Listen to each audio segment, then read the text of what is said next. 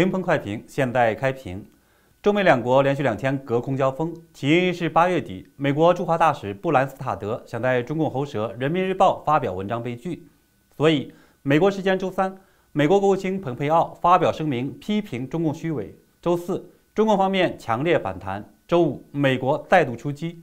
这个事件在我看来充满诡异。习近平掉进了川普的陷阱中，却又不得不去咬这个鱼钩。为什么这样说呢？我们先来看一看布兰斯塔德的文章。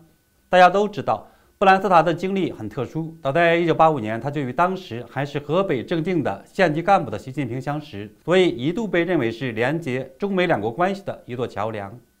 然而，就在被《人民日报》拒绝刊登的这篇名为《基于对等重置关系》的文章中，布莱恩斯塔德指出，美中关系变得越来越不平衡。比如，中国公司、新闻工作者、外交人员和公民社会可以在美国享受自由，而美方的相关人员却在中国遭到严格的审查和限制。中国公司到美国融资却拒绝接受审计，中共还大量盗窃美国知识产权。他强调。两国必须建立真正的对等，而这必须从中国政府愿意解决美方的关切开始。美国国务卿蓬佩奥周三发表声明说，这个事件暴露了中共对于言论自由和严肃辩论的恐惧，以及北京当局的虚伪。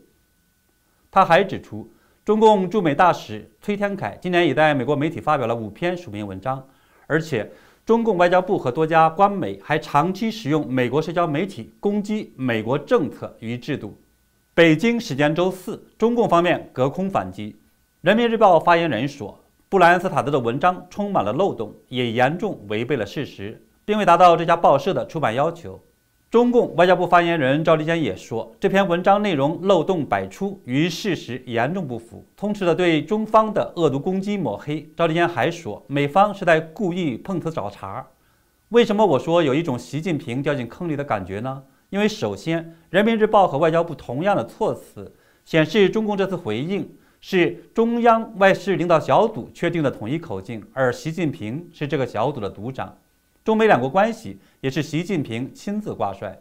其次，中共的做法还证明了美方一直以来的指责：在正常社会，言论自由文责自负。崔天凯在《华盛顿邮报》等发表文章，接受 CNN 和 CBS 采访，都是直接发布。这才是真正的媒体。中共的做法则暴露出《人民日报》等只是党的喉舌。当然，《人民日报》的发言人还说，人日是一家久负盛名、严肃专业的媒体。这句话很像笑话了。当他鼓吹亩产三万斤的时候，是怎么体现专业性、严肃性的？不过，更大的问题在后面。美方难道不知道《人民日报》是中共喉舌吗？如果知道，为什么还要自讨没趣呢？在我来看。美方当然知道，川普政府这次是主动撞击中共信息封锁的那堵高墙，因为中共的喉舌和大外宣是中共发起信息战、新闻战的一种战争工具。美国要打败中共，就必须打破中共这种超限战。从目前看，美方主动出击有三个效果：第一，揭露中共媒体的真面目，剥夺其合法性；第二，再次向美国国内和国际社会揭露中共的虚伪。第三，美国自己获取了道义和法理上的合法性。这次故意撞墙之后，川普政府就可以通过对等原则实施更大的反击。事实上，就在我们录这期节目很短时间之前，北京时间周五，美国驻华大使馆在微博、微信和大使馆的官方网站上，以“中华人民共和国虚伪的宣传系统”为标题，把蓬佩奥的声明和大使的文章都发了出来。中共网信办开始是禁止评论、禁止转发，一段时间之后才删除了微博和微信上的内容。美国的行动和发文的题目都耐人寻味：一、主动发起攻击；二、称中华人民共和国而非中国，有承认中华民国之意；三、显示川普的反攻意志坚决。中共这边的反应则透着尴尬。那么，中共之前知道掉进坑里了吗？从赵立坚的发言看，中共知道。因为赵立坚说，美方完全是精心设计，故意碰瓷找茬。美方希望发表文章是假，设局栽赃是真。既然这样，可能有朋友会说：“赵哥，你就去看苍井空就行了，干嘛还往这个坑里跳呢？”